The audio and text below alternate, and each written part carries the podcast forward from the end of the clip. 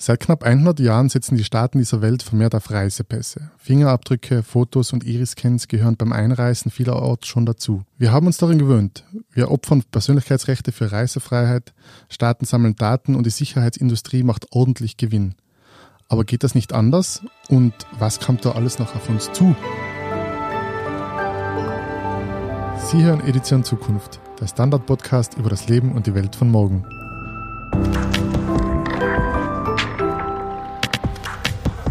Hallo allerseits, ich bin Fabian Sommerwiller, Redakteur beim Standard und bei mir zu Gast im Podcast ist heute Clemens Binder, Forscher am Österreichischen Institut für internationale Politik, dem OIIP. Er ist Doktorand an der Uni Wien und forscht seit Jahren zu den Themen Grenzen und Sicherheit. Clemens und ich sind Ex-Arbeitskollegen und pflegen daher das freundschaftliche Du. Hallo Clemens, danke fürs Kommen. Hallo. Danke für die Einladung. Herr Clemens, ich weiß, du reist ja normalerweise auch sehr viel herum und es gibt ja auch viele Leute, sicher auch unter den Hörerinnen und Hörern, die sammeln gerne Stempel in ihren Reisepässen. Wird es schon bald ein Ende haben und ist es überhaupt noch zeitgemäß, so analog da irgendwas abzustempeln quasi? Ich glaube, das ist immer eine Frage der Perspektive. Ähm, ich glaube, die Stempel werden noch halten, weil es viele Staaten auf der Welt gibt, die die Systeme noch nicht so schnell digitalisieren werden. Das heißt, je weiter man reist, desto eher wird man noch die Chance auf einen Stempel haben. Äh, über die Frage der Zeitgemäßheit des Ganzen. Es ist natürlich immer die Frage, wie man das, wie man das sieht. Vom Kontrollaspekt her kann ich mir schon vorstellen, dass, oder kann ich mir nicht nur vorstellen, sondern ist es eigentlich so, dass Staaten äh, versuchen, diesen Fokus auf den Reisepass zu reduzieren und das Ganze in Datenbanken zu bringen. Weil wenn man den Stempel hat, dann sieht das im Endeffekt nur der Grenzbeamte bei der Ausreise. Das heißt, der Stempel ist ja aus diesem Zweck drinnen, dass man nicht länger bleibt, als man mit einem Touristenvisum beispielsweise dürfte oder auch mit einem Visum, das, das äh, dann im Reisepass drinnen ist. Das heißt, es würde zentralisierter gespeichert werden. Das, das Beispiel, und ich glaube, darauf kommen wir dann später eh auch noch zu sprechen, wäre das Entry-Exit-System der EU, wo eben die Einreise tatsächlich in einer zentralisierten Datenbank gespeichert würde äh, und das automatisiert.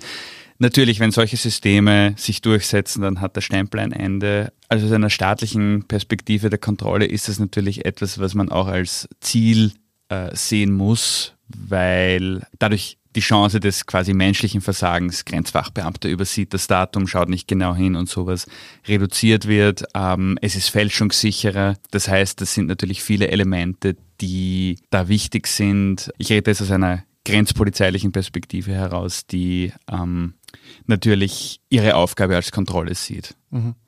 Aber grundsätzlich ist es schon so, dass es sich da dahin entwickelt. Wir kennen das ja alle, die mal in die USA gereist sind und, und es da ausgefüllt haben.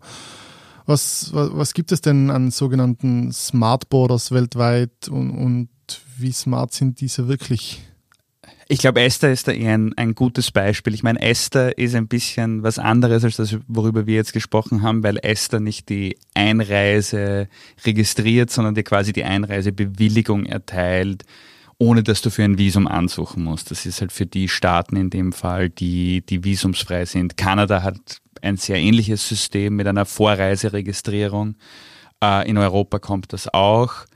Ich meine, Smart das ist ein sehr, sehr weiter Begriff. Das ist, glaube ich, auch etwas. Das ist, es bezieht eigentlich alles mit ein, was irgendwie über Datenbanken, biometrische Daten, Automatisierung funktionieren soll in, an den verschiedensten Orten. Man kann solche Smart Borders sehen, äh, beispielsweise in Flüchtlingslagern auf griechischen Inseln als Registrierungsmaßnahmen, ähm, gleichzeitig auf Flughäfen für Reisende, Touristen, Geschäftsreisende etc. Das, äh, das heißt, es ist ein, ein sehr weiter und damit halt auch sehr diffuser Begriff.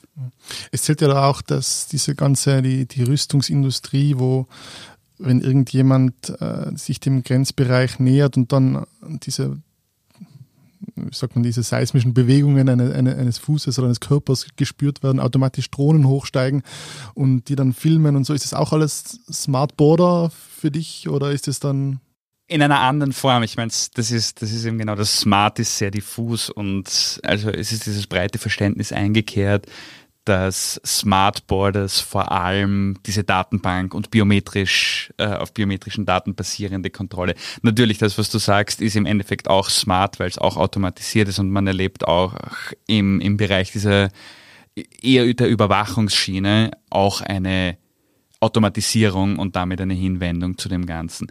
Was natürlich auch sehr spannend ist in, in diesem Zusammenhang ist, und ich glaube, das gibt es in Taiwan, äh, wo mit den Grenzscans auch die Körpertemperatur gemessen wird. Zu welchem Zweck ist es? Das ist zur Pandemiebekämpfung auch und zur Krankheitsbekämpfung. Ich glaube, dass also die in, in einigen asiatischen Staaten wurde da mit SARS 2003 etwas nachgerüstet. Das ist natürlich jetzt die, die große Frage, weil Gesundheit war bislang noch kein Thema und kommt jetzt natürlich sehr stark auf.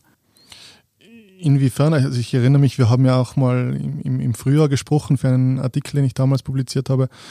Und da hast du vorausgesagt, kann man sagen, es ist eingetroffen, klingt nicht ganz schlecht mal, ähm, dass halt zum Beispiel der, der, der, Impfpass beim Grenzübertritt immer wichtiger werden würde und dass die ganze Biometrie immer mehr mit reinspielt und diese Biopolitik, diese Gesundheitspolitik.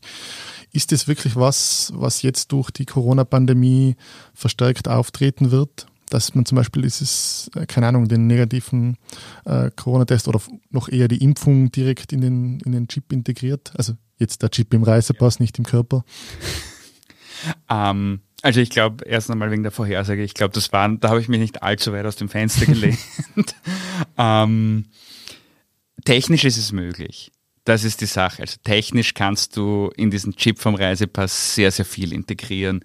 Ähm, und natürlich mit dem, dass es jetzt auch elektronische Impfpässe geben soll und das immer weiter verbreitet ist, äh, da einen Zusammen, also eine Zusammenführung dieser Daten zu erzeugen, ist. Die Frage ist der politische Wille. Und das ist natürlich ein, ein schwieriges Thema. Da geht es um Datenschutzfragen. Äh, Gesundheitsdaten sind doch immer wieder etwas sensibler.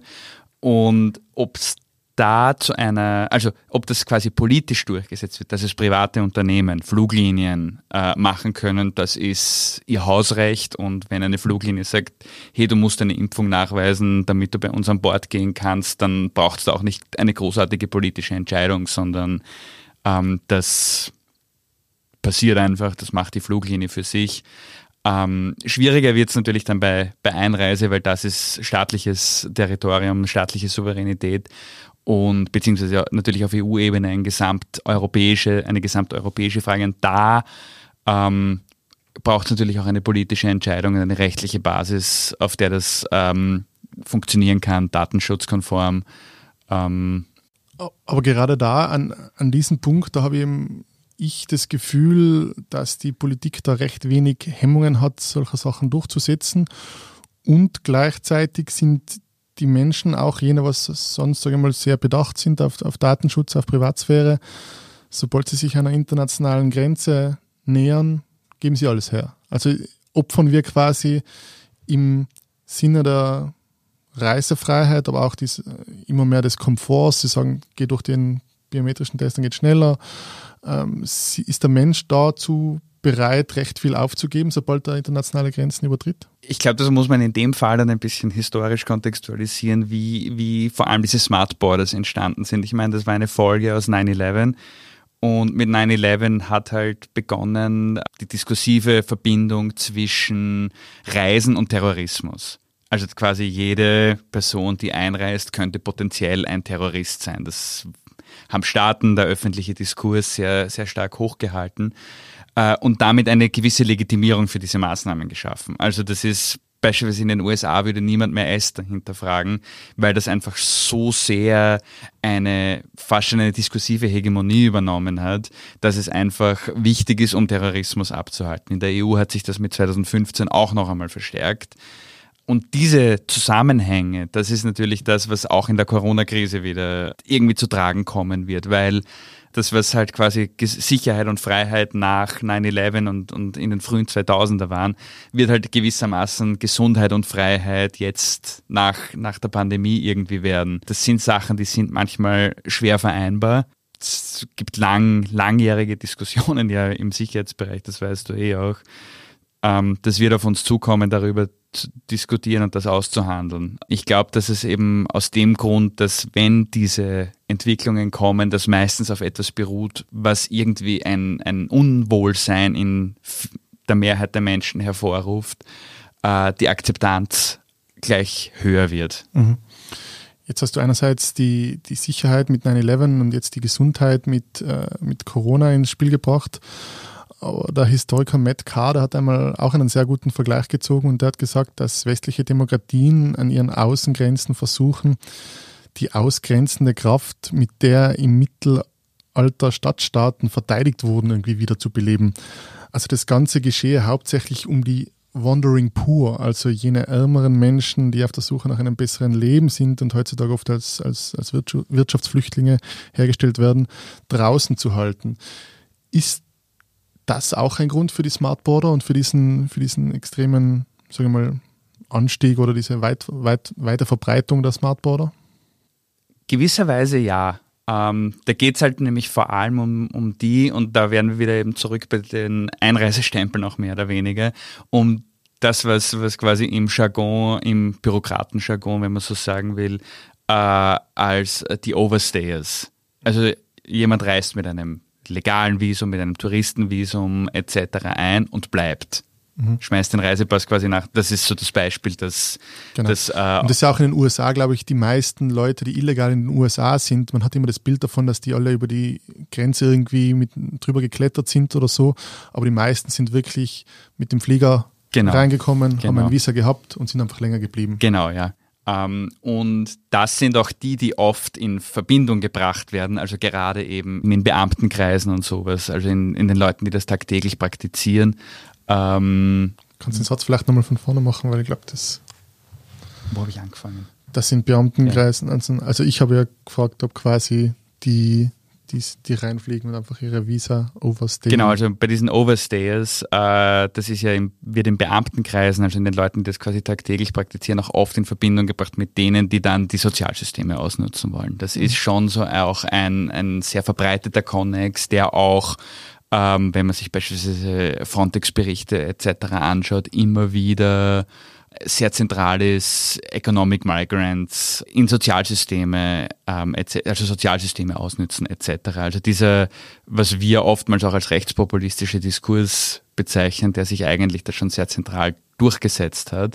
Da geht es natürlich um verschiedene, um verschiedene Aspekte in dem Ganzen. Einerseits geht es wirklich um dieses, ich glaube tatsächlich um dieses Narrativ, äh, dass die Leute, die quasi illegal in irgendeiner Form, sei es jetzt einreisen, sei es jetzt eben als Overstayer, dass die immer Böses im Sinne haben, also dass damit automatisch etwas verbunden wird, dass die ähm, irgendwie dem Staat was Negatives wollen. Und damit versucht der Staat in dem Fall die Kontrolle zurückzuerlangen.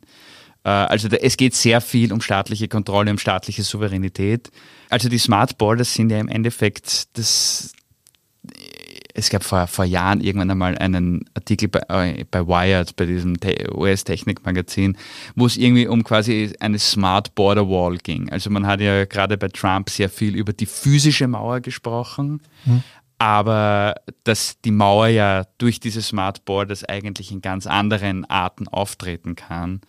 Ähm, das ist irgendwie auch eine vergessene Debatte und Mauer und, und Abgrenzung ist immer so eine Symbolik dessen, man will etwas draußen halten. Da glaube ich aber geht es gerade in dem Moment, in dem wir leben, nicht nur um, um das Ökonomische, sondern es ist auch sehr stark wieder der kulturelle Aspekt hervorgerufen worden. Also äh, dass da Rassismus eine große Rolle spielt, lässt sich, glaube ich, auch nicht leugnen das ist ja auch, also ich habe auch da schon drüber geschrieben, es werden oft diese, diese Vergleiche gezogen, so innen die Gesundheit, außen die Seuche, innen die Sicherheit, außen die Gefahr.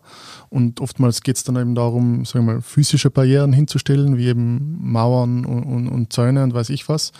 Und der andere Aspekt ist aber eben genau diese, diese Smartboarder, wie du sagst. Und das Interessante ist ja, dass die wirklich zum Teil auch an diesen physischen Barrieren erstellt werden, diese Smart Borders. Also da gibt es Sicherheitschecks etc. Aber die werden immer öfter auch ausgelagert und, und, und auf Flughäfen, auf, auf Häfen Wie, wie ist das? Also ist das eigentlich, ist das die neue Grenze im 21., schon vielleicht im 20. Jahrhundert, ist die eigentlich die Nationalgrenze ähm, in Wien Schwächert eher als in Spielfeld? Uh, ich glaube, dass das einfach ein anderes Verständnis von Grenze ist, dass man da hat jetzt mittlerweile dass, dass man auch annehmen muss. Grenze ist nichts Geografisches mehr, Grenze ist etwas Infrastrukturelles. Eben, sie kann überall sein. Im Falle von Esther ist sie dein Computer dann ist es die Datenbank, dann ist es, also Grenze ist, äh, es gibt ein sehr gutes Buch äh, von ähm, zwei Autoren, äh, das heißt Border as Method, ähm, wo quasi die Grenze als, als Methode beschrieben wird, als ein Set von kleinen Techniken, von äh, Praktiken. Also da gibt es sehr viele akademische Zugänge ähm, zu dem Ganzen, die, die das Ganze mehr oder weniger als eben als Arbeit auch beschreiben. Also die Grenze entsteht nicht, nicht aufgrund dessen, wo sie geografisch existiert, sondern sie entsteht dort, wo quasi das, der Mechanismus stattfindet, ob jemand ein Territorium, ein souveränes Territorium betreten darf oder nicht. Und das kann, das kann eine Botschaft sein, wenn du Visum ansuchst. Das kann aber eben auch tatsächlich der Brenner sein. Mhm. Wenn's, ich ist es vielleicht ein schlechtes Beispiel, weil da tatsächlich die Grenze. Äh, es könnte zum Beispiel im Falle, im, was, was wir auch letztes Jahr im Frühjahr gesehen haben, Evros, die, das Grenzgebiet zwischen äh, Türkei und Griechenland. Das ist die klassisch geografische, gleichzeitig kann das aber auch in einer, weiß ich nicht, in der deutschen Botschaft in Mali sein, wenn jemand dort das Visum nicht erhält. Mhm. Ist ja auch das, was, was, was Nicolas de Genova damals als, als das Grenzspektakel äh, beschrieben hat, auch ein bedeutender Forscher sagen wir, in, in, in, den Grenzstudien, in den Border Studies, der sagt ja auch, es ist eben auch viel natürlich Inszenierung, es ist viel, es ist viel, wir haben das bei Trump erlebt, da ist es auf einmal wieder, wir haben das auch bei, bei Kickl erlebt, wie, wie dann die Übungen an der Grenze stattgefunden haben. Also das ist schon, Grenzpolitik ist auch sehr oft Symbolpolitik, oder? Absolut. Äh, da geht es auch sehr viel um Abschreckung natürlich. Also das ist ja dieser, dieser ständige, ähm, diese ständige Debatte eigentlich, die da stattfindet um den Pull-Faktor ähm, ist ja eigentlich das perfekte Beispiel für so ein Spektakel, für ein Symbol. Denn ähm, dass man eigentlich darüber diskutiert, dass beispielsweise das Seenotrettung eigentlich etwas ist, worüber man diskutieren muss, ob es richtig oder falsch ist, das ist genau das Indiz dafür, dass wir in einer, also dass es da quasi darum geht, ein Spektakel zu erzeugen in gewisser Weise. Ähm, Trump ist natürlich auch das sehr starke Beispiel, auch des Sichtbarmachens von Grenzen. Also da geht es äh, doch auch sehr darum, die Grenze ist hier, es geht um eine gewisse Form der Abschottung aus äh, verschiedenen, aus ökonomischen, aus kulturellen Gründen. Ähm, aus Sicherheitsgründen. Aber auch bei Frontex zum Beispiel, oder? Also die EU ist ja da auch nicht, sage ich mal, ganz zurückhaltend genau. und, und, und hat auch ein, ein, recht strenges Grenzregime nach außen. Es funktioniert auf einer ein bisschen anderen Ebene, weil Frontex sehr diese mundäne, technisch agierende Agentur gesehen wird, die halt den Job so mehr oder weniger erledigt. Das hat sich natürlich auch geändert, gerade mit der Berichterstattung, ähm, auch durch das, äh, dadurch, dass NGOs aufmerksam machen, ähm, was, was da quasi oftmals passiert im Zuge solcher Operationen. Aber natürlich ist es auch eine gewisse Form des Spektakels und Frontex geht da immer mehr in diese Inszenierung mit hinein, äh, sich auch als die europäische Grenzpolizei zu inszenieren und ganz stark in diese Richtung, äh, man schützt Europa und ähm, aber es war eben lange Zeit so, dass diese, also das Frontex da im Vergleich sehr ruhig war und das Ganze eben mehr als so eine das ist ja auch immer ein, ein, spannendes Wording. Frontex bezeichnet das, was sie tun, selber als Border Management. Mhm. Das heißt, es geht, es ist mehr diese betriebliche Sprache, wenn man so will, quasi, dass man etwas managt, anstatt dass man etwas sichert oder kontrolliert. Um, ähm, und das ist schon eigentlich das, was der große Unterschied, glaube ich, ist, in dem Sinne von den populistischen Spektakeln wie Trump, wie Kickel, wie Salvini, äh, sehr stark wie jetzt mit Sotakis in Griechenland mhm. ähm, im Vergleich zu dem, was quasi auf EU-Ebene passiert. Aber das ist ja gerade interessant, dieses, dieses Management, das du ansprichst. Das ist ja auch, damit wird es ja auch, sage ich mal, vielen Reisenden verkauft. Man sagt, schau, das ist für dich seamless traveling, wird darauf gesprochen. Es ist, äh, du brauchst nur mehr einen äh, QR-Code herzeigen und das ist dein, dein, dein Pass, dein Sicherheitscheck etc. Was, was erwartet da uns generell auf EU-Ebene in nächster Zeit jetzt uns konkret in Sachen Grenzmanagement und, und diese Trennung, die du da ansprichst zwischen auch quasi den guten Reisenden, äh, die denen quasi der Prozess möglichst einfach, vereinfacht werden sollte äh, und eben der Kontrolle über die als eben die, die schlecht dargestellten Personen. Das ist etwas, was schon sehr stark reinkommt. Also es geht so quasi um diese Dualität zwischen dem Reisenden, den man möchte, der Geld da lässt als Tourist, als Geschäftsreisender, der Prestige bringt als Gaststudent oder sowas. Das muss möglichst einfach gehen. Und die Leute, die beispielsweise vor Krieg flüchten, vor Armut flüchten, das sind die, die man mehr oder weniger kontrollieren muss. Das ist oder auch nur jenige, die sich irgendwo anders vielleicht ein, ein neues, ein anderes genau, Leben ja. aufbauen wollen. Genau, ja. ja. Also mhm. halt jede Form von ähm, ist schwer zu sagen, aber ein bisschen quasi nicht erwünscht Mobilität. Also es, das ist schon so, man will da schon irgendwie, irgendwie eine Trennlinie schaffen, kommt mir vor es wird manchen, man könnte sagen, manchen wird das Reisen erleichtert. Genau. Wir, wir, wir heutzutage, sagen wir in Westen Europas, haben wahrscheinlich, sind so mobil wie noch nie, haben die, die Chance auch dazu und anderen wird es wiederum erschwert, oder? Ja, ich habe das in einer meiner Publikationen als Area Free Movement for Some beschrieben. Mhm. Also mehr oder weniger ein paar genießen das Privileg des Schengen-Raums, das wir uns frei bewegen dürfen. Viele andere genießen es nicht. Und auch bei Schengen muss man natürlich immer dazu sagen, diese innere Mobilität kommt mit dem Preis äh, der Gewalt an den Außengrenzen. Was da jetzt zukommt, ich habe beide Systeme kurz angeschnitten, gerade also in diesem Smart-Bereich, ist eben auf der einen Seite das Entry-Exit-System, das eben äh, den Eintritt in den Schengen-Raum quasi, also man scannt seinen Reisepass ein und mit dem Reisepass wird dann verbunden dein Datum, wann du eingetreten bist und dann welche Form von Visum du hast. Also das wird dann wir sprechen jetzt von Nicht-EU-Bürgern. Von Nicht-EU-Bürgern, da geht es immer um Nicht-EU-Bürger. So quasi, du scannst deinen Pass, da steht dann Hausnummer, du bist am 1. März eingereist und hast ein 90-tägiges Touristenvisum. Und nach den 90 Tagen blinkt dann aber im System auf, dass du äh, eigentlich ein Overstayer bist. Mhm. Ähm, das wird auch, das ist ja das, das zweite große, ähm, was dann zukommt, ist quasi die Interoperabilität die die EU momentan verfolgt. Also momentan gibt es verschiedene Systeme, das Visa-Informationssystem, das Schengen-Informationssystem, da kommt eben das Entry-Exit-System dazu und die sollen aber alle miteinander verbunden werden. Das ist, was du mit Interoper genau, Interoperabilität ist, meinst. Ja, das Wort ist schwer, genau. Das ist, das ist eben diese Interoperabilität, dass diese Systeme zusammenarbeiten. zusammenarbeiten. Das heißt, dass wenn so quasi mein Reisepass gescannt wird, nicht nur auf das eine System gecheckt wird, sondern auf alle. Also aufs Visumssystem, aufs Schengener-System, wo auch dann das äh, beispielsweise Strafregister ähm, verbunden ist, etc. Also dass einfach quasi mit einem Scan alles, alles drinnen ist. Und wenn das halt mit dem Entry-Exit-System kommt, dann ist es halt auch relativ klar, hat diese Person ein Visum, wie lange ist sie drinnen, wie lange darf sie bleiben und vereinfacht so quasi den Behörden äh, mehr oder weniger diesen, die, also diese Kontrolle. Es ist, ja, ähm, Hat aber, also welche Vorteile siehst du jetzt in diesem System? Weil ich denke mir gerade mit, es hat immer die Diskussion gegeben über ähm, Menschen, die vielleicht für den ES gekämpft haben, zurückkehren oder auch äh, generell, sage ich mal, in, in Regionen, in, als Bürgerkriegsregionen zurückkehren, dass man die vielleicht schon ein bisschen, äh, sage ich mal, unter Kontrolle hat. Aus behördlicher Perspektive bringt es absolut mehr Kontrolle. Also es bringt einfach eine zentralisiertere Kontrolle, weil man, weil man es weiß, weil man die Einreise äh, nicht mehr nur auf den Reisepass ähm, quasi beziehen kann, sondern wirklich in einem System, das drinnen steht, wann diese Person eingereist ist.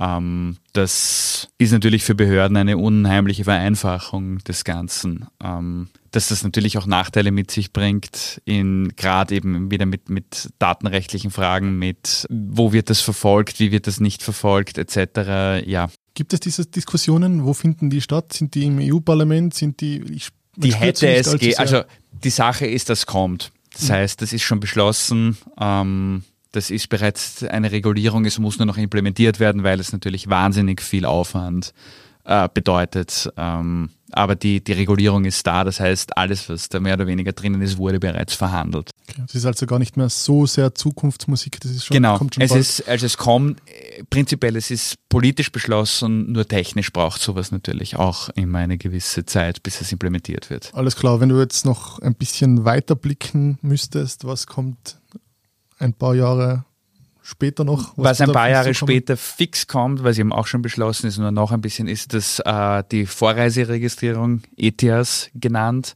die eben ähnlich wie das ESTA-System so funktioniert, dass ähm, Drittstaatsangehörige äh, sich vor der Einreise registrieren müssen. Wenn eine Kanadierin nach Genau, Frankreich reist. genau, ja, wenn, ein- genau, ja. Das gilt dann für die gesamte EU, also für, ähm, also für den gesamten Schengen-Raum in dem Fall. Und das gilt halt genau eben für die Drittstaatsangehörigen, die äh, in quasi mit denen Visa-Freiheitsabkommen bestehen.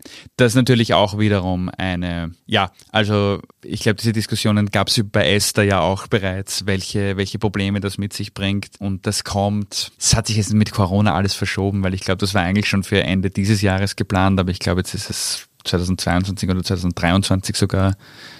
Ähm, ist aber eben auch schon beschlossen.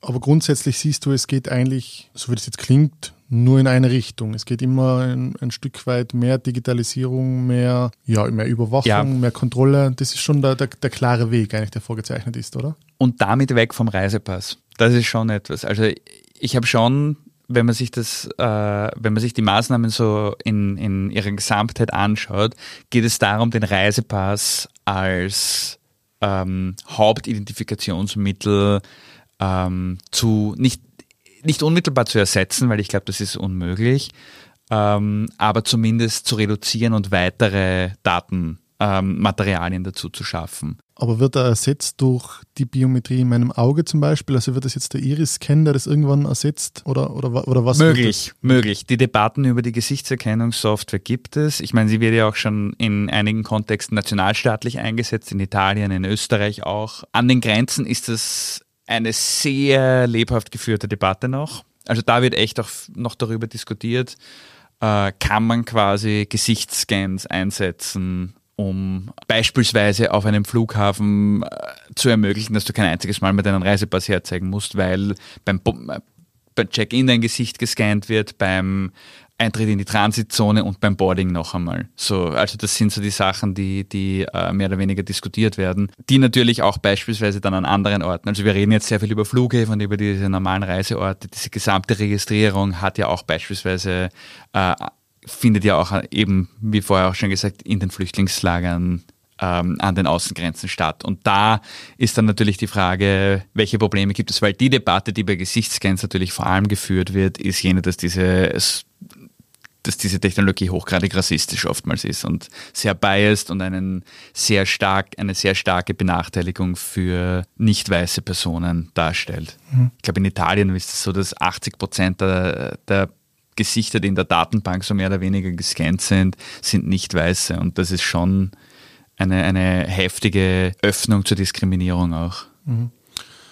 Und wenn du jetzt diese ganzen smarten Systeme auf, äh, aufzählst, da schießt einem dann ja recht schnell auch diese, oder fragt man sich, wer sind die Profiteure dessen auch? Und da kommt für mich auch die Rüstungsindustrie wieder in den Mittelpunkt. Und wer sind die Leute, die da profitieren? Wer, wer macht da Geld und ist da auch Lobbying so ein Riesenthema? Oder ja, also die, die haben ja auch ein großes Interesse, dass da immer, sag ich mal, neuere Systeme, äh, neuere Algorithmen und alles wieder zu tragen kommt.